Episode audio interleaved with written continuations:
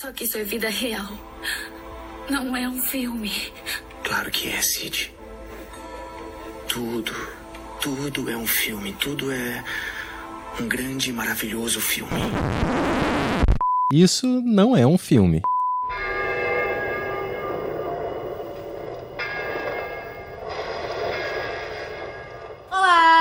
Mariana Ramos, sou roteirista e pesquisadora. E eu sou Renata Spitz, diretora, produtora e roteirista. E esse é o Isso Não é um Filme, um podcast semanal sobre filmes. Todo mês escolhemos um tema e a cada semana vamos falar de um filme dentro desse recorte. E nesse mês de outubro, né, não poderia ser diferente, nós voltamos ao horror, mas agora a gente tem um novo recorte. É, nós estamos trazendo filmes dos últimos anos dirigidos por mulheres. Exatamente, né? E nesse último episódio dessa temporada, outubro acabou, gente, foi tão rápido, foi tão longo, foram tantos episódios, mas a gente trouxe um filme brasileiro para encerrar aqui, né?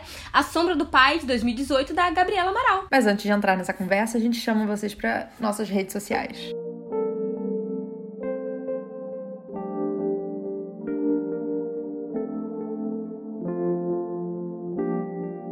Bom, gente, lembrando sempre, vocês podem nos encontrar no Instagram, no Facebook, no arroba isso não é um filme pode. Vocês podem nos encontrar no Twitter, no arroba isso não é um filme. E vocês também podem mandar e-mails pra gente no isso não é um filme pode, arroba gmail.com. Lembrando que é tudo, é sempre tudo junto e sem acento. Isso assinem o nosso feed, compartilhem com os amigos e deixem reviews. Lembrando que vocês podem ouvir no Spotify, Apple Podcasts, no Google Podcasts, no Deezer, no Anchor e no Castbox. Vamos então pro programa?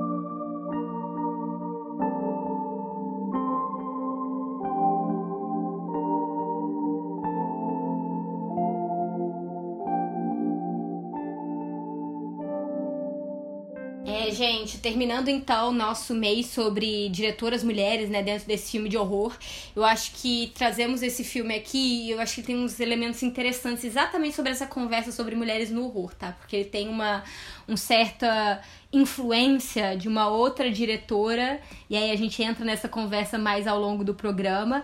Mas acho que um ponto especial também aqui é essa ideia do cinema brasileiro de horror recente, né? E a Gabriela em si, ela tá muito dentro, é, tá muito inserida dentro dessa, digamos, nova onda, né, de cinema de horror brasileiro. Exatamente, a gente tem é, uma realização muito forte, por exemplo, ali na Paraíba, né, Mari? Tem até uma produtora super que produz direcionada Sim. neste gênero. Em São Paulo também a gente tem é, realizadores como a Juliana Rojas, que produz isoladamente, mas também com uma parceria do Marco Dutra. A gente também uhum. tem uma cena já uh, no Rio Grande do Sul também que trabalha com o gênero do horror. Lembrando sempre, né, que não é algo recente no cinema brasileiro. A gente tem não, ícones memoráveis, né, como Zé do Caixão, nosso Coffin Joe. é, Coffin mas... Joe foi um problema esse mês, né, gente? Só surgiu esse problema. Mês, ai, gente. Mas... Aí as pessoas arranjam problema de nada, mas eu não vou, não vou entrar Eu não vou também não, gente. Pensa que podia ser o Padilha comprando direitos, tá ótimo. Deixa eu lá de adulto produzir, mas enfim. É... Então, é... E esse filme eu acho que ele faz parte dentro uh, desse certo momento em que o, o, gênero do horror ele vem sendo uh, trabalhado e retrabalhado enquanto gênero também. A gente percebe uh, dentro dessas produções que você tem ali também uma certa ruptura, subversão com o próprio gênero, né? Ao mesmo tempo que você tá ali abraçando alguns códigos. Sim, com certeza. É, como você falou, né? Tipo, na Paraíba a gente tem a Vermelho Profundo, né? Que é uma produtora entre Campina Grande e João Pessoa, diria assim, né? Então eles têm diversos filmes, né? É, que vocês podem encontrar também na Amazon e tal. É, e também tem, essa, tem esse lado muito específico aqui, né? É, nacional, que realmente ele é, no, nova, é isso que Renato falou, é, é, essencial, não é um gênero que comece de jeito nenhum. Temos um passado longuíssimo e já bastante cimentado, não apenas com o, o Zé do Caixão, mas também nos terris, é, nos filmes ali da Boca do Lixo, né? É, década de 70, 80. Então tem essa produção, já é uma produção que existe nacionalmente há um tempo. Mas acho que também um outro elemento muito interessante desse, é, desse novo cinema brasileiro de horror, digamos, é realmente o protagonismo feminino frente, né, atrás das câmeras, né? Tipo, como diretoras e roteiristas, né? Pra além da, da Juliana, para além da Gabriela, tem a Anitta também, que é uma realizadora do Rio de Janeiro, exatamente. Então, assim, é, tem esses nomes, né? E eu acho que eu vejo cada vez mais nomes é, femininos encampando também essa, essa área do cinema. E eu acho que se a gente pode realmente colocar como um, um novo começo dentro do cinema de horror brasileiro, é exatamente isso, porque eu acho que em um certo momento anterior você não via nomes femininos dentro desse, desse gênero. Como eu disse, já é um passado histórico longo, não é dizendo que não existe uma história de horror, no Brasil existe, muito longa, muito sedimentada, muito séria, muito. já tem uma questão, mas era, eram realizadores homens, né? Sempre né? Não vou nem dizer só em sua maioria, porque eu tô até tentando lembrar se tinha alguma mulher é, nessa década de 80, por exemplo, que trabalhava junto com horror. É, e não consigo mesmo, assim. Se, se tiverem aí alguém, deixa nos comentários, que seria ótimo, assim, relembrar, né? Sim, claro. E esse filme, ele faz parte, né, A Sombra do Pai, e a Gabriela também, dentro da sua trajetória artística, desse contexto do qual a gente tá falando, né? Então, pra gente colocar um pouco aqui do filme para vocês, né, sobre a sinopse, né? É, em meio à exaustiva rotina que leva e após a morte de um colega de trabalho, Jorge sucumbe à melancolia. Crente que tem poderes sobrenaturais, Dalva deseja trazer a mãe de volta à vida. E um desejo que aumenta conforme acompanha a degradação do pai. Exatamente, gente. A ficha técnica do filme, né? A Sombra do Pai, ele estreou no Brasil em 20 de setembro de 2018, né? No Festival de Brasília. Como a gente já falou, né? A gente já deu essa, essa informação. Ele é escrito e dirigido pela Gabriela Amaral, né? Ela é uma realizadora brasileira que desponta com diversos curtas. Ela tem realmente uma, uma longa carreira como curta-metragista, né? É, mas especialmente, diria eu, né? O Uma Primavera, Estátua e A Mão que Afaga, que já trabalham exatamente com, dentro dessa linha de horror, né? É, um certo suspense, horror. É, e A Sombra do Pai, né, é o segundo longa-metragem dela na realidade, né? Ela tem o primeiro que é Animal Cordial, que é de um ano antes, né, 2017. Mas o A Sombra do Pai ela desenvolveu em um laboratório em Sundance, né? Ele, ela foi também desenvolvido, tem essa outra chancela, né, para além, sim, além sim. de tudo. E no elenco a gente tem a Nina Medeiros, né, que estreia como a Dalva, a menina. Tem o Júlio Machado como Jorge, a Luciana Paz como Cristina, o Eduardo Gomes, que ele é um operário da obra, o Dinho Lima Flor como o Almir, a Clara Moura como Abigail, o Rafael Raposo como Elton. Exatamente. Esse, é, o, esse é o cast, né? Temos aí pessoas que, inclusive, né, trabalham já. A, a, a, a Gabriela tem também uma, uma um certo Star System próprio, né? Sim, como a Luciana Paz, né? É, exatamente. Então. E a protagonista de Animal Cordial, para quem viu. ela já usa a, a Luciana em diversos curtas-metragens, né? E dela, eu acho que quase todos os que eu falei. Não, não sei. Eu posso estar errada, mas eu tenho certeza que a Manca Faga ela tá. É, não, estátua acho que não. Estátua acho que não, mas assim, ela, ela realmente era uma alguém dentro da, da carreira da, da, da Gabriela, né? Então é um E do próprio gênero do cinema de horror de São Paulo, assim, se a gente pega. Ela faz, se eu não me engano, uh, Sinfonia de uma necrópole. Como que é aquele filme, gente? Sinfonia da Necrópole. Isso, eu acho que ela faz esse filme sim. E, uhum. enfim, ela tá sempre presente, eu acho que nesse núcleo também de realizadores, né, que estão aí trabalhando no gênero. Mas bom, vamos diretamente, vamos agora pro programa em si, né, pra gente poder conversar mais sobre, acho que elementos inicialmente sobre o que a gente está falando aqui, quando a gente fala novamente nessa questão da, da diretora mulher, o que, que ela traz, e para depois a gente destroçar, né, des, é, destrinchar o filme, digamos assim. Sim, esse é um outro filme que também vai partir do núcleo familiar para desenvolver o horror, como tem sido uma recorrente, né, do que a gente tem falado aqui no, nos outros programas. E nesse caso, a gente trata principalmente a perda da mãe, como esse marco para desencadear, assim, é, o horror, não sei, não fica claro às vezes se é, os dons sobrenaturais da menina já existiam antes, mas uhum. esse filme tá todo centrado, né, nessa perda da, figura materna. É, exatamente. Bom, aí o que, que eu ia falar, né? Quando eu falo que já tem uma certa influência anterior e, pelo que eu sei, até acho, acredito eu que de entrevistas com a Gabriela, né? Ela realmente ela, pra, ela é uma fã de horror, assim, muito fã mesmo. Se for ver o Instagram da Gabriela, quem não quem escuta a gente já não segue, vai lá seguir. Ela tá sempre postando alguma coisa com filmes e tal. Então ela realmente é uma fã do gênero. Mas até onde eu sei, ela realmente tem uma, uma relação específica com o Pet Cemetery, né? Que é o filme de 1989, dirigido pela Mary Lambert. Que é também considerado um marco dentro do cinema de horror, exatamente o cinema de horror dirigido por mulheres, né? Tipo assim, é um dos. É, não muitos filmes dirigidos por mulheres dentro, é, dentro de uma cinematografia um pouco mais é, antiga, né? 89 não era ainda algo recorrente, né? E aí eu acho que nesse período, o que que tem? Tem a Mary Lambert, tem os filmes também, é, tem o filme da Catherine Bigelow, é, que também tem, é um filme de horror, então assim, não é, é, não, mas não era algo muito recorrente, né? Então acaba se tornando realmente um marco dentro dessa, dessa realização. E, é, mas é uma adaptação do Stephen King, né?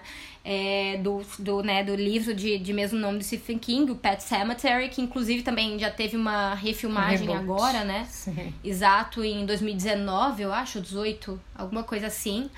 É, mas o roteiro era escrito pelo, pelo King, né? É, e eu acho que, pra mim, assim, particularmente, é, eu, eu assisti Pet Cemetery, eu ouvia muito falar de Pet Cemetery quando era criança. Eu me lembro claramente dele na na SBT, certeza. Na, na, na, na, locadora, não era nem na SBT, na locadora. Eu me lembro da, da capa dele na locadora, mas eu nunca alugava. É, então eu acabei assistindo ele mais velha e assim, nunca foi um filme que fala muito comigo. E eu acho que frente a essa. E, e se, se, vocês assistirem, né, o A Sombra do Pai, é, existem cenas muito. Assim, duas cenas no mínimo de, de Pet Cemetery que estão lá. Que ela consegue os direitos para colocar a Dalva assistindo filmes de horror, né? Que eu acho Sim. que ser até um pouco de uma experiência particular é, pessoal da, da própria Gabriela, né? Como é, fascinada com horror, essa ideia toda de, de, um horror na infância, né? De como de assistir esses filmes, né? Também tem cena do A Noite dos Mortos Vivos, né? Mas é, eu particularmente não acho Pet Cemetery um bom filme por causa do roteiro, que é assinado Gente, pelo Stephen King. Quem adora o Stephen King diz, nossa, é uma das melhores adaptações porque é fiel ao material, e eu fico assim, bom, talvez seja esse o problema. É, eu tendo a achar todos os roteiros que o Stephen King escreve, não estou falando dos livros dele, que são outras coisas, e aí são peças que eu acho que ele realmente domina a linguagem, mas quando ele assina roteiro, eu fico assim, eu já sei que pra mim, pra mim, visão particular vem bomba. Então... Gente, Pet Cemetery eu acho bizarro, porque eu vi, acho que foi no revi ano passado, aquela criança, gente, meu Deus. Não, assim, tem várias coisas erradas, tipo assim, o cara indo lá, é, como é o nome... É, enterrar o gato no cemitério de, de indígena. Eu fico assim. De, não, sim, isso é bem. É, eu queria que ele morresse. Quando ele fez isso, assim, eu, eu, eu, estou. Eu, eu estava torcendo, eu estava torcendo para dar errado, sabe? Eu estava torcendo muito, porque assim, para mim ele tira aquilo ali do cu que ele vai mexer com uma coisa que ele não tem nada a ver. E se dá errado, aí é um problema dele. Eu fico assim. Mas é, ah, é tudo bizarro, a gente, aquela criança atropelada e volta, e meu Deus, a criança meio, sei lá, esquisito. E, aquela, e, e não é a criança que faz também, ai, como é o nome? Colheita dos Ai, como é o nome? A colheita maldita? Eu não sei, acho que essas criancinhas loiras tudo igual. É, sim, exatamente. O Gage, ele faz colheita maldita, só que ele tá menor ainda em, Meu em Pet Deus, Cemetery. Que pais são esses, gente? Quem não tirou a guarda desses pais, deixando a criança ficar a, vida, a infância inteira fazendo filme de terror, sabe? Meu ai, Deus. Ai.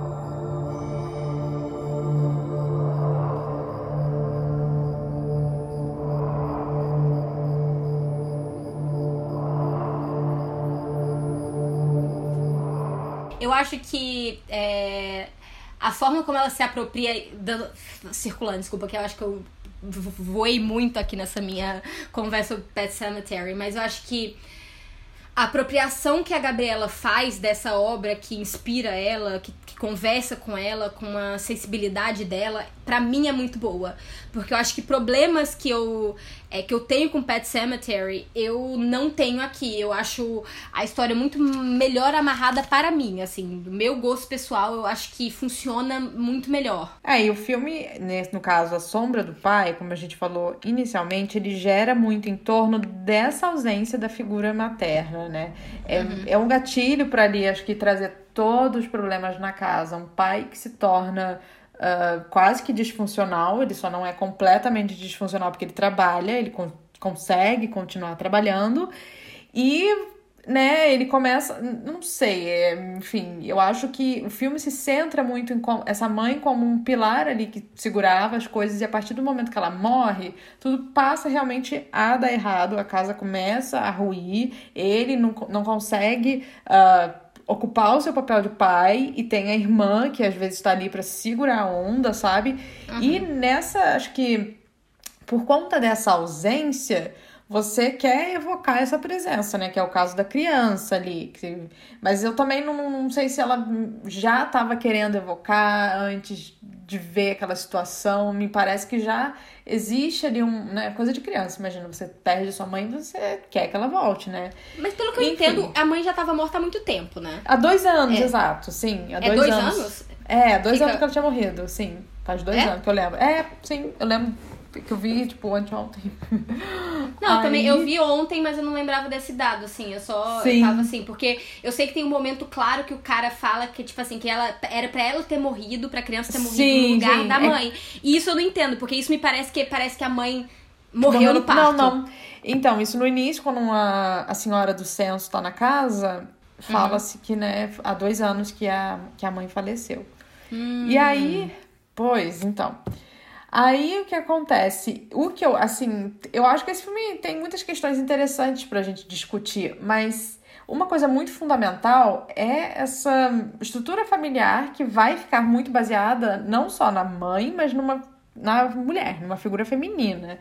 Porque a partir do momento, né, que você já não tem aquela mulher ali, esse homem ele, meu, ele não serve para nada enquanto pai. Ele é um Sim otário, inútil, assim, meu Deus, é, é, é isso. E aí a tia também tá querendo sair daquele lugar, né? Ela tá louca para casar, eu acho a tia um personagem incrível, que a gente pode falar mais sobre ela depois. Tá querendo sair daquele lugar, né? E depois a filha vai ocupar um pouco desse, desse lugar da mulher que tá ali cuidando da casa, né? Não, é, com certeza. Essa coisa que você tá falando das mulheres e tal. Só que ao mesmo tempo, é que assim, eu acho que o filme ele conta duas histórias paralelas, né?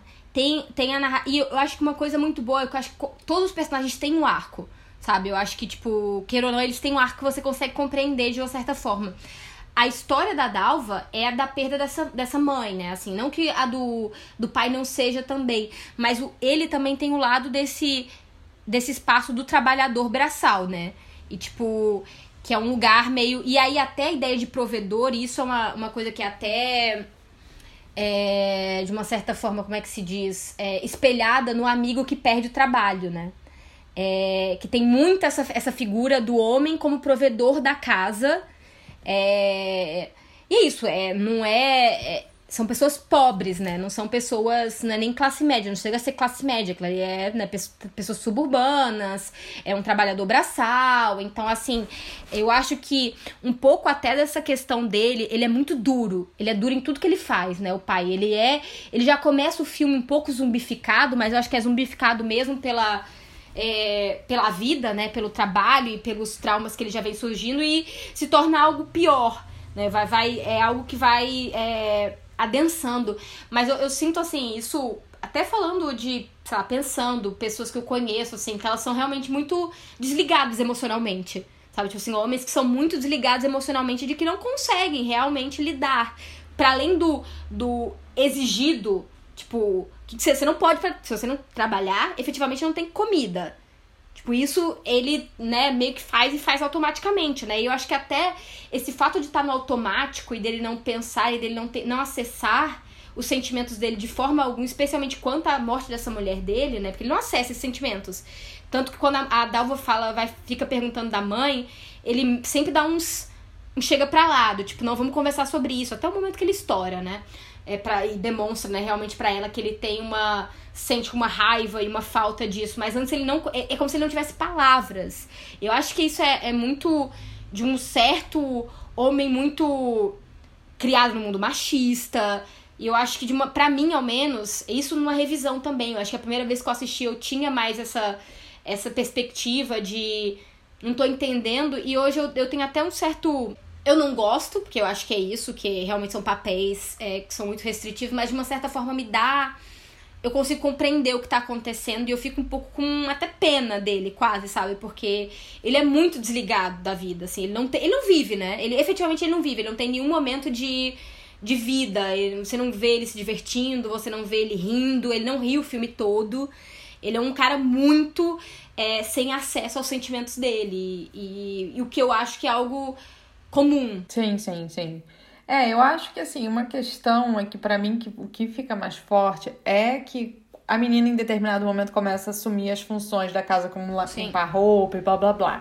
Então, uhum. isso para mim fica ali meio que essa família tá precisando de alguém que vai encarnar essa, esse papel que a mulher, que dão pra mulher fazer, né, no seu casamento. Uhum. E enquanto essa família não colocar ali, né, essa estrutura para funcionar novamente, ela não é possível. Então, isso para mim que quando eu vejo o filme, é, acho que a segunda vez que eu vejo, essa segunda vez para mim foi mais proveitosa, eu acho que dá para ter mais coisas, enfim, de você extrair, mas isso para mim fica muito ali forte ainda, sabe? E tem uma questão também que eu acho que assim, para passar a gente já falar do filme propriamente, esse tem dois espaços, né? Essa obra ali onde ele trabalha, que tem coisas acontecendo e tem a casa, né? Enfim. E eu não sei se foi alguma ignorância minha, mas eu não consigo pensar é só se for realmente duas questões muito paralelas e distantes e ali. Tipo, o que está acontecendo na obra e o que está acontecendo na casa. Eu tenho uma certa dificuldade ali de entender isso como. Uh, é claro que né, tem esse processo, acho que, de zumbificação dele, mas eu acho que não sei, fica tudo muito solto ali no que, está acontecendo na obra. Se for, claro que eu acho que é interessante colocar dúvida se foi ele que provocou o acidente, não foi. Mas me fica um pouco muito. Parece que são dois filmes diferentes, sabe? Essa é a minha impressão. Mas, mas você fica com essa impressão que ele causou o acidente, que para mim isso não fica de jeito nenhum. para mim o cara se matou. Não, sim. Pra mim, o cara simplesmente se matou. E ele, ele simplesmente cria a, a, a história de que foi um acidente, né? Porque. É, e aí tem até o personagem que fala, ah, porque se foi suicídio, a família não ganha nada. Não, não ganha, sim, sim. Mas é uma, é uma leitura, né? Já que você não afirma. Não, nem acho que. que acho que ele uhum. se matou, sim. Mas aí eu fico pensando, né, num na dimensão que essa obra vai ter no filme, porque é tão a casa ali, né? A questão da mãe, uhum. blá blá blá blá blá blá, que aí, tipo, aquelas coisas acontecendo na obra, meio sobrenaturais, eu não sei, enfim, se você tiver algum insight sobre isso, eu não tive nenhum. Para mim foi muito o quê? é, eu, eu, eu gosto bastante porque eu acho que adensa a narrativa dele, do pai, sabe? Eu acho que, como eu falei, acho que a, a, o filme tem essas linhas, né? Claramente a, a história principal é a história da Dalva, é ela tentar. Eu acho que, para além do lado, do lado de de uma certa narrativa de uma família clássica é um lado da criança, sabe? É a criança que ela quer a família dela. E eu acho isso. É, não é não é para vangloriar famílias, mas eu acho que qualquer criança quer ter uma família, assim, especialmente da idade que a Dalva parece ter. A Dalva não me parece ter mais de 10 anos de idade, sabe? Ela é sim, é muito sim. criança. Então, eu acho que nesse momento você Acho que até por ver os seus amigos e todo mundo, mesmo que sejam pais separados, não tô nem falando sobre isso, assim, mas ter alguma noção de família e ter um, um espaço familiar, é, eu acho que acaba sendo importante, né? E eu acho que enquanto ela tinha o laço da tia, como alguém que cuidava dela, porque é isso, o pai dela claramente não cuida dela, não é uma presença de carinho, não é uma presença de amor, não é uma presença de afeto. Ela tinha a tia. Quando ela percebe que a tia também vai embora, para criar a própria família, aí eu acho que ela recorre ao a família interior, desculpa, a família anterior, né? A família, ao núcleo familiar, digamos, com a mãe, com não sei Sim. o quê. E por isso que eu falo que eu acho que ele trabalha coisas que existem no Pet Cemetery de uma forma que para mim é muito melhor, porque eu consigo entender uma criança fazendo isso sabe? Sim, tipo, sim. tendo esses desejos por, por reaver uma família uma família nuclear, porque é tudo muito inocente, sabe? A, a, forma como ela, ela faz, até como vai explicar as brincadeiras dela com aquela amiga, e a amiga dá uma virada bem pesada, né? A amiga se apropria de um jeito que ela mesma não gosta. Eu acho muito bonito também a cena que ela chora com a amiga. Sim, porque você vê amiga... uma dimensão da personagem, né? Do que, tipo, ela quer só a mãe, é inocente, ela não quer, tipo, porra, fazer mal, sabe? É... É, não, ela não quer fazer mal. Não sei nem se ela só quer a mãe, mas ela só quer, ela quer usar as coisas dela, o poder dela, para fazer o bem para todo mundo. Ela Sim, trazer ajuda o boy a tia. De volta da tia. É, é, ela quer ajudar a amiga, por exemplo, ela, quando ela faz a, a, a parada com a amiga inicialmente, é num sentido de que a sua mãe volte a gostar de você. E não que é a virada que a amiga dá, que é uma, uma criança que tá com problemas de socialização com a outra criança da família, que é matar a, a irmã sabe? E ela fica magoada quando a amiga acessa os poderes dela para fazer algo que é muito Sim. ruim. Ela é uma criança muito inocente, muito do bem, sabe? Ela, eu, eu fico muito. Eu, eu sinto muito essa jornada dela de tentar dar algum sentido, sabe? A, a, a vida dela que tá desmoronando ao redor, né? Eu acho que criança às vezes, a gente trata criança e eu acho que isso também é um outro ponto, né? A gente já trouxe é, um filme aqui que é um horror. Na verdade, tem dois filmes de horror infantil aqui ao longo da, do, do podcast todo, mas nessa temporada a gente já tinha trazido outro é, episódio com horror com crianças, né? Mas isso aqui claramente não é um filme de criança, assim. Não, não tem espaço nenhum, assim. É, é um filme. É, eu acho que se existia talvez uma leve possibilidade nos Tigres, né? De dizer que seria um horror infantil Aqui não tem é, nada. O, assim. É o horror com crianças e não e sobre crianças, mas assim, eu não, não vejo um espaço, sabe, de um filme feito para uma criança. para mim não é isso, assim. Mas ao mesmo tempo, acho que a gente tem uma uma certa digamos romantização da criança como alguém que não entende, não entende os problemas e que não reage aos problemas que estão por fora, mas crianças geralmente ela vê que tem alguma coisa, ela tenta resolver, ela tenta dar o jeito dela, especialmente em momentos de crise, em situações de crise, como a que ela tá vivendo, né? Porque é, é muito. Especialmente quando a tia dela sai da casa, né? E fica tudo muito precário, ela vai realmente é, se tornando uma pequena adulta, né? E eu acho que de uma certa forma o filme mostra isso, mas através desse olhar até da tia, tem uma crítica a isso. Porque a tia reclama com o pai, diz: olha, a criança, você não tá cuidando dela. Você, sabe, tipo, ela tá se criando sozinha. Não é assim. Eu vou levar a criança para mim pra eu cuidar, cuidar dela. E o pai não quer, né? Já por outras coisas que a tia acessa. Então, eu acho que tem esse ponto. Acho que o filme mostra ela se adultificando. Mas, ao mesmo tempo, esse contraponto da visão da tia, da crítica da tia, ela mostra que aquilo ali não é certo, sabe? Sim. Sim, é por isso que eu não gosto dos pais, gente. Ele não quer dar presente de aniversário pra menina, ai, sabe? Ele, não. Esse personagem pra é, mim não é, desce. É, tipo, não desce. É. Eu acho não, ele eu muito que... mono, mono. Ele é uma coisa só nesse sentido, sabe? E aí eu fico uhum. pensando, meu. É, sabe, sei lá. Não, é, eu, eu entendo, assim, eu entendo assim, e eu concordo muito. Ao mesmo tempo eu consigo entender uma pessoa assim, sabe? Tipo, que a única coisa que ela faz é trabalhar e ela tem que trabalhar de noite, ela tem que trabalhar de dia, ela tem que trabalhar a hora que for. E... Pois, não, isso, isso eu entendo, é uma leitura, mas eu acho que o filme não reforça essa questão, né, de uma rotina uhum. de um trabalhador que, que, que, mata a vida, né, gente? A gente sabe que, uhum. que esse tipo de trabalho, assim, é foda, imagina, o outro cara ali perde o trabalho e tá numa situação parecida e tem aquele medo, e é um trabalho pesado, mas eu acho que ele não, o filme, isso, isso existe pela nossa leitura, mas eu acho que não existe uhum. no filme, entende? É esse o ponto, eu acho, não sei. Pelo menos para mim não foi.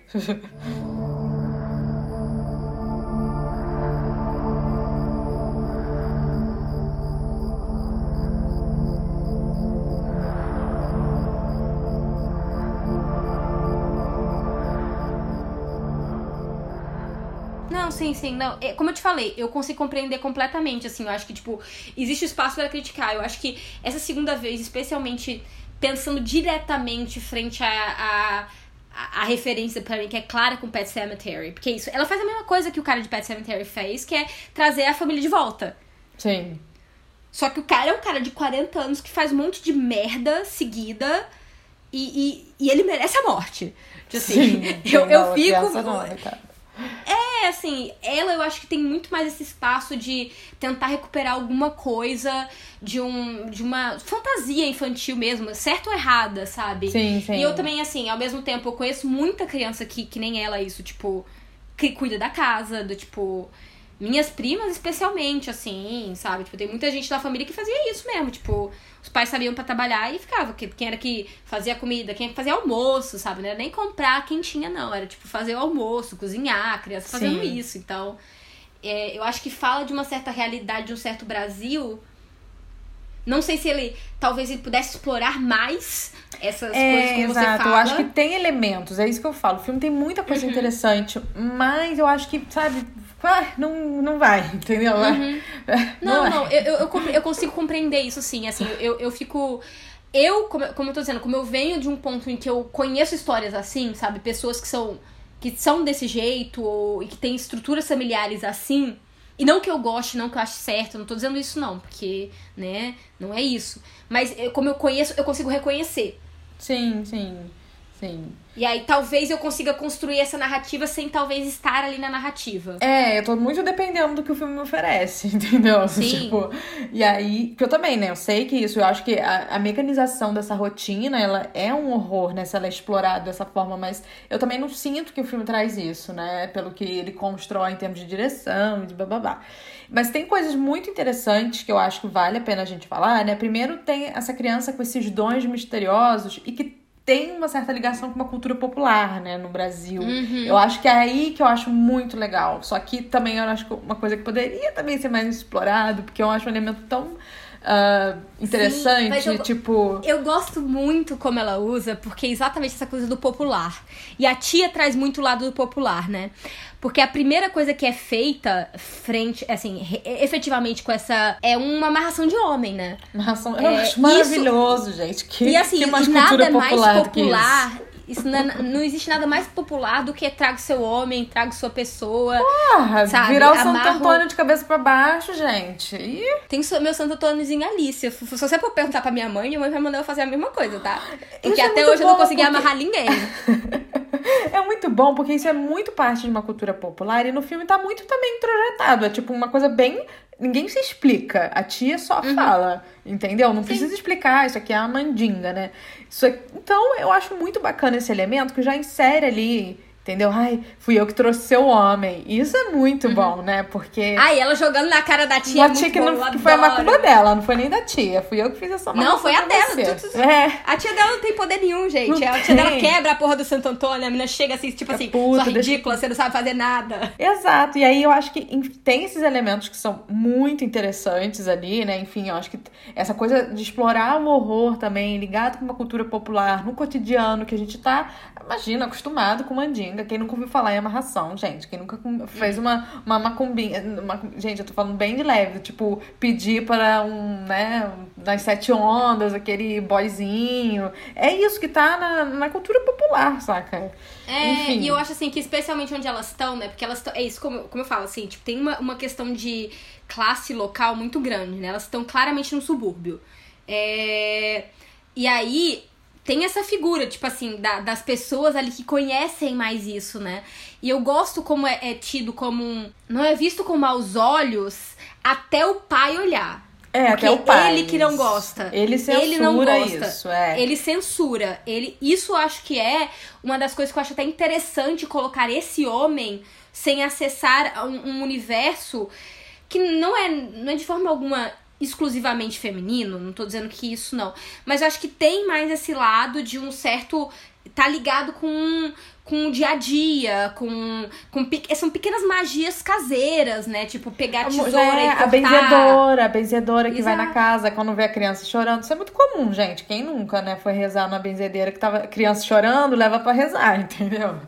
Exatamente. Eu acho que quando ele traz esse olhar, eu acho que ele dá uma virada e, e, eu acho que você fica triste pela Dalva. Eu fico triste pela Dalva quando ele vai tirar as coisas dela, porque eu digo, gente, é, não. Sim, sim, ela sabe o que ela tá fazendo, é o poder dela, é, sabe? E assim, ela... ele é muito né, bonito, né? Gente, ele traz coisa da exumação da mulher. Credo, que aquilo ali eu falei, tá louco, sabe? Traz cabelo, dente, sabe? Tipo, presente, sua mãe aqui, sabe? é, ele é super crazy, né? Tipo, e aí ele repreende uma coisa que, sei lá, é, sabe, simpatia, né? Na linguagem comum. É, não, é, são, são simpatias, assim. Eu, é, esse dele trazer as coisas da mãe, eu acho, novamente, eu acho que é muito a coisa do cara que, tipo assim, emocionalmente ele tá morto. Ele não consegue pensar, sabe? É, tipo, ele ele não consegue. Ele não raciocina que, tipo assim. Hã? O que ele tá dando pra filha, exato. Ele, ele é. se nega a dar um presente de aniversário, né? Mas Sim. ele dá o cabelo e o dente da mãe, sabe? Que sobrou da exumação. Isso você vê que a pessoa não, não, tá, não tá mais ali. Sim, eu acho muito bom que a tia é, é contra isso, né? A é, tia é, isso, assim. é, um, é um. Como que é? A balizadora ali da. Do. Como que é? Da lucidez, porque. Apesar né? dela ter as loucuras é, dela. Mas né? é, porque ela tipo consegue ser esse olhar também de fora do filme, né? Que vai dizer assim, porra, tem alguma coisa errada, esse cara tá errado, né? Sabe? Sim. É, é, assim, por isso que eu acho que assim, que a forma como é construída, ele, ele é muito construído como alguém que não tá acessando mais a realidade já desde o início da, da, da do, do filme, sabe? Tipo, desde o início do filme ele já é alguém que não acessa muito a realidade, especificamente uma realidade do que do que seria aceito, sabe? É isso. Quando ele traz aqueles restos para mim, isso já explica muito do personagem, que o personagem tá muito desligado, sabe? Ele tá.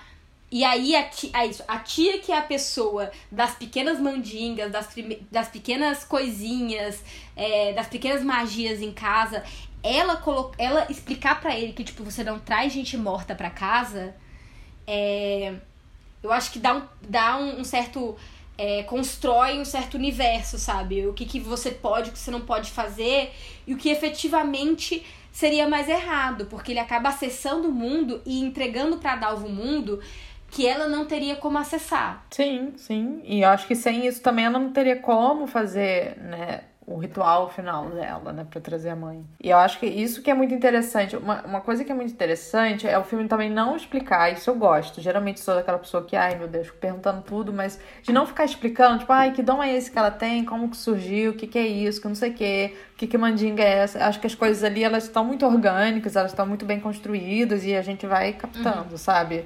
Tipo, aquele quintal ali que tem as bonecas, enfim. Isso para mim super é, é um ponto positivo, que ele tem questões de mistério ali que não se explicam e funciona, sabe? Uhum. É, e eu, eu acho, eu também gosto muito disso, assim, de não explicar exatamente qual é. Eu, eu sinto que ela seria o que a gente diria que é uma pessoa mais sensível a um outro mundo, sabe? E por isso ela acessa melhor, sabe? Meio sensitiva, meio, é, contato meio com aberta. Os mortos, né? Tipo assim, é, assim, porque. Ela o feijão não nasce, o feijão dela não nasce. É. Então eu fico pensando muito numa pessoa que é conectada assim com a morte, não como algo. E não a morte sendo algo ruim propriamente. Exatamente. Traz pra perto de mim que minha mãe foi embora. Traz pra perto de mim que minha mãe foi embora. Eu, eu, eu gosto muito assim também, é, eu não sei se é a minha, a minha infância de ser também criança do horror, mas tudo ali que as coisas que a Dalva faz, eu me vi muito, assim, tipo, brincar do copo. Tipo, por quê? Tipo, era simplesmente porque eu via. E, tipo, assim. E, e, tem uma coisa muito inocente de às vezes querer acessar. Só que eu acho muito bom isso. A Dalva consegue, né? Eu nunca, eu nunca tive essa sensibilidade. Mas eu acho assim que também conversa muito sobre essa criança que é, assiste muito filme de horror, então acho que ela tem algumas ideias que são literalmente tiradas de filme. Só que quando ela vai testar, ela consegue realizar, né? Então ela, ela é esse canal efetivo para essas forças, né? E eu não acho que também que tem algo necessariamente sobre ah, ela é uma menina e é por isso. Eu acho que não, é algo muito mais, acho que vem da infância, vem de uma certa de uma certa inocência para se fazer. Tanto que tem uma, uma, uma leve implicação de que quando ela faz aquele pacto de sangue com a amiga, a amiga imediatamente consegue os poderes dela de uma forma muito Sim. inocente, né? Então, é... então não acho que é algo que necessariamente esteja restrito à Dalva, mas que a Dalva consegue acessar muito bem porque ela já tem essas ela tem esse mundo imaginário construído com filmes de horror que ela assiste em casa, apesar de estar com medo, porque eu acho ótima a cena que ela tá assim com, com a cobertinha Sim. e ela tá vendo o filme na cobertinha, eu. É isso, assim, eu consigo ver aquilo ali acontecendo na minha vida, sabe? Eu, eu lembro de cenas claras disso acontecendo. Mas ela só tem ideias, ela, ela usa os filmes como ideias. É como se ela até não conseguisse separar muito bem realidade de ficção. Sabe? Não, sim, sim, claro. E é diferente do que a gente vê nos outros filmes, né? Quando são adolescentes fazendo isso que tem ideia. Ela realmente ali não, não ela não tem noção. Ela só começa a ter noção da consequência das coisas quando a amiga, né, faz a merda que faz, sabe? Então, aí, naquele Exatamente. momento, eu acho que tem essa quebra, né? É, eu acho que é isso, né? O filme tem diversos momentos, eu acho que de passagem, um certo crescimento da personagem. Um crescimento imposto um crescimento do dom, enfim. Uhum. Pela questão do pai. E aí, nesse momento em que ela vê a amiga, né, usando esse poder para fazer uma merda tremenda, uma coisa horrível, aí ela uhum. se toca, né, dessa que não é filme, né? Que não é que nem os filmes que ela assiste, sabe? Aquilo tem uma uhum. consequência. E, e, eu acho que é muito disso, assim. Eu acho que para mim, uma coisa que fica muito é que talvez esse dom seja simplesmente o, o, o dom da, da infância mesmo, sabe? De estar tá comunicando com esses ambientes sem se questionar muito. Porque eu acho que quando você cresce, se torna tudo muito. muito fechado. Muito. É, não sei, tem uma ordem lógica para as coisas e tem desejos que são é, que você tem com outros objetivos. Porque, por exemplo, a tia sabe que aquele cara não gosta muito dela. Eles vivem brigando. Eu e ainda adoro. Mas assim, sabe ela que eu acho esse personagem ótimo? Cara. Eu acho o personagem Ai, do Elton ótimo. de Godberry. É, é porque ele existe, sabe? Eu acho ele ótimo, porque, nossa, consigo visualizar umas primas assim, sabe? As primas, ai, tô querendo namorar com fulano, tô há 10 anos namorando, a gente não casa. Falei, ih, prima. Sim, não, então, e eu, eu acho que isso você coloca, assim, isso dá pra ver que assim, a tia dela é mandingueira, mas a tia dela não consegue fazer as coisas porque ela tem um objetivo que não tem a inocência, sabe? Ela sabe que o cara não gosta dela. ela sabe que o cara é um mala. Porque ela não é burra. Tipo assim, a tia dela não é burra que nem. O cara é burro. O cara é meio um. Sim. O, otário, o namorado né? da tipo tia. Assim, o namorado da tia. É, o namorado da tia. É, o namorado da tia, ele é meio perdedor, mas ela quer o perdedor.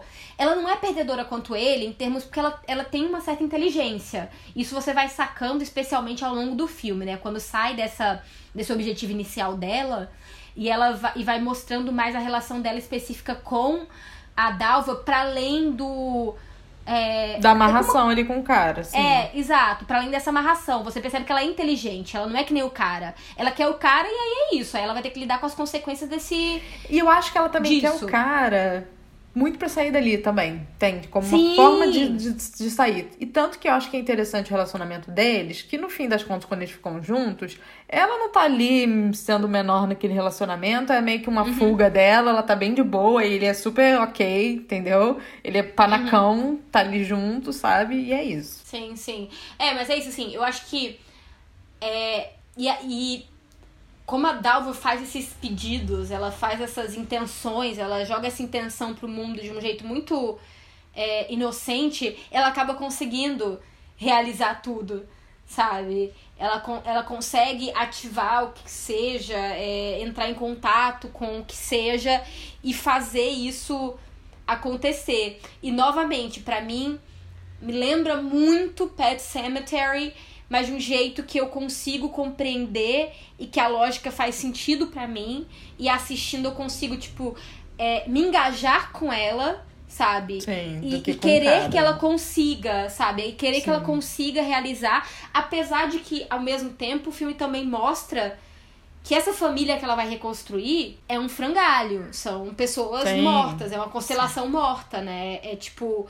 É, é menos, eu diria, um pouco menos é, traumático e dramático do que do que Pet Cemetery e menos, né, horrorífico da, da sua mensagem com o final do que você deseja, o que você acaba conseguindo, mas tem também uma coisa é, muito triste de ela querer a, a todo tempo reconfigurar essa família e quando ela consegue né? É uma família que realmente não existe mais em, e aí em espaço nenhum, né? Essa família nuclear, ela só existe isso, né? Os restos dela.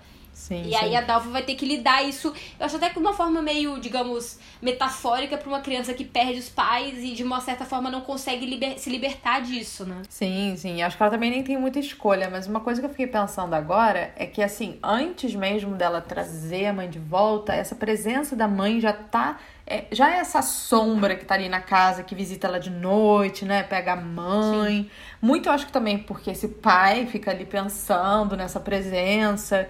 E aí eu acho que uma coisa que, que, que né, que caminha para essa decisão final, né? Vou fazer ali minha, meu grande ritual para trazer de volta, é realmente quando o pai tá ali e vai pro hospital, né? Você vê que não tem uma possibilidade de ficar ali com ele daquele jeito. E eu acho que é o, o gatilho, mas essa mãe tá ali presente ainda nesse início uhum. do filme, enquanto essa sombra ali caminhando, perambulando, né? meio que junto com a filha, enfim. Eu acho que é um filme que vai. Essa sombra vai tomando conta até o momento em que o filme é essa família né, assombrada, vamos dizer Sim. assim. É um pai é, zumbi e uma mãe morta. E uma criança é, sozinha. É, é isso, assim. Eu acho que tem uma certa beleza nisso, para mim, ao menos, exatamente nessa. Acho que em tudo que você falou, e aí só é, tentando é, não sei, dar um sentido ao que eu fico pensando, é que ela também, uma das coisas que faz ela querer a mãe de volta é quando ela percebe que ela não tem mais afeto nenhum dentro daquela, daquela casa.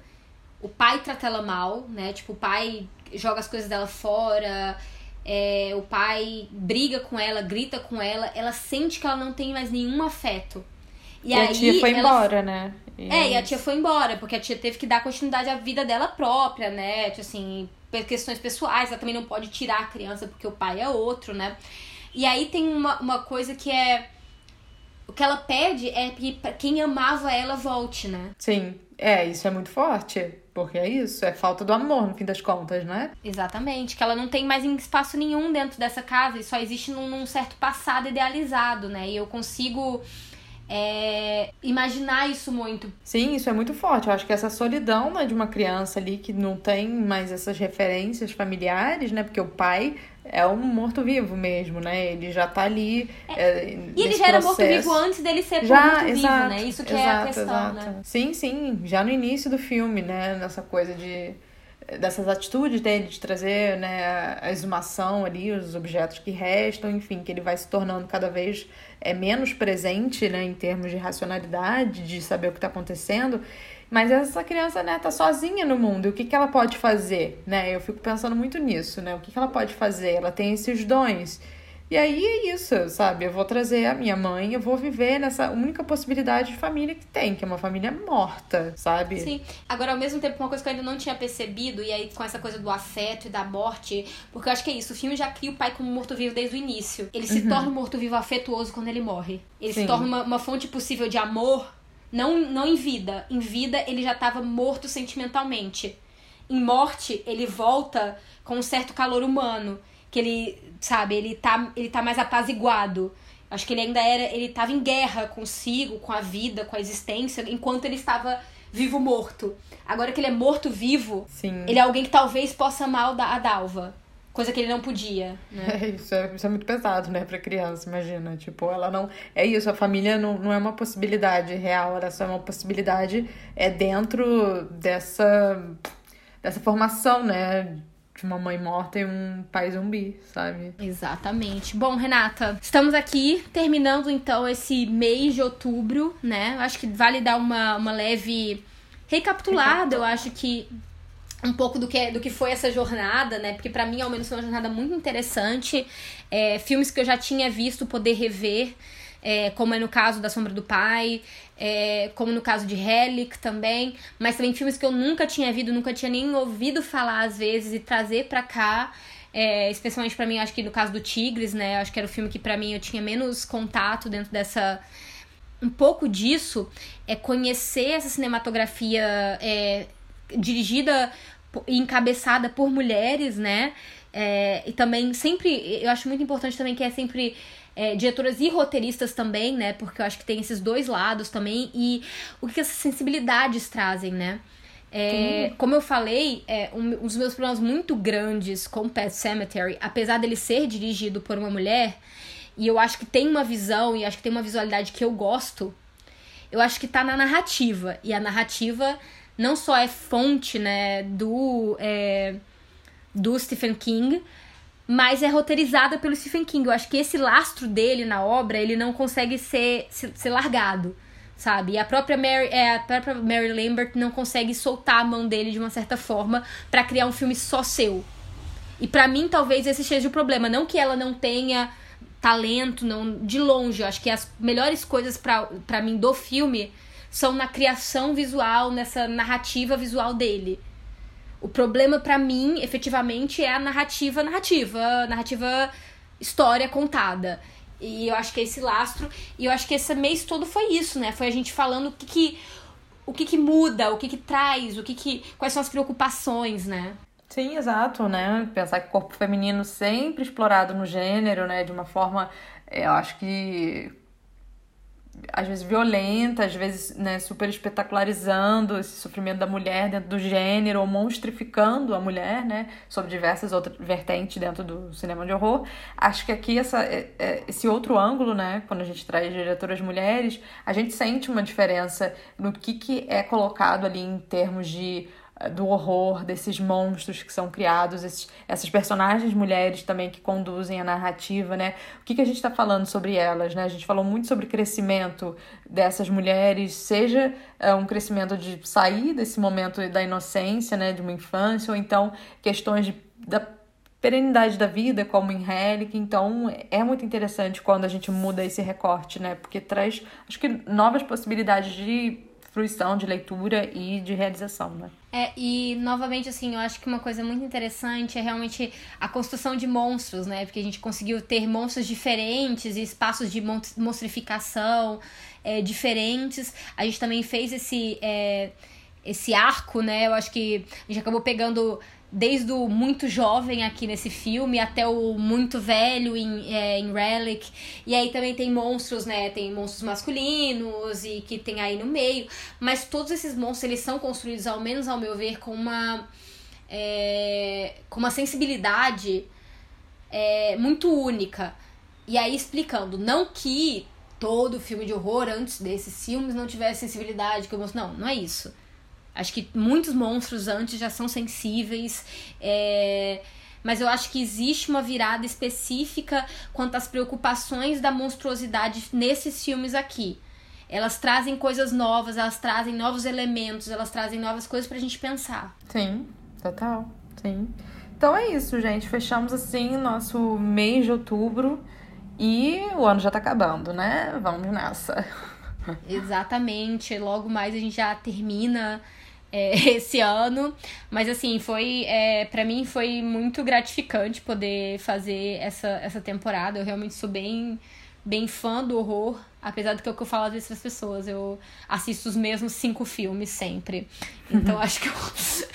mas, mas assim, é sempre bom dar uma, uma expandida. E, e realmente pegar e pensar mesmo nessas coisas. Sim. É, mas é isso foi outubro. Outubro é esse mês que a gente traz horror, né? É meio difícil fugir desse espaço. É, espero que vocês tenham gostado do que a gente trouxe, dos filmes. É, deixem seus comentários. É, quem tá gostando, tipo, recomenda o podcast para outras pessoas. É sempre bom é, fazer isso aqui crescer como comunidade também. A gente deixa comentário no quando a gente posta alguma coisa, tanto no Twitter como no Instagram também. Tipo, diga o que vocês acham, assim das escolhas, das leituras. Eu acho que essa, esse bate-volta é importante também pra gente conseguir compreender, né, o que a gente tá fazendo aqui. Sim, e se vocês gostam né, do tema de horror, a gente tem uma primeira temporada aqui do podcast só sobre Final Girls, então também vale dar uma conferida lá. É isso. Exatamente, gente. Então é isso, esse foi outubro. Semana que vem temos um tema novo. Vamos ver o que, que é. e é isso, até semana que vem, até sexta-feira que vem. Até!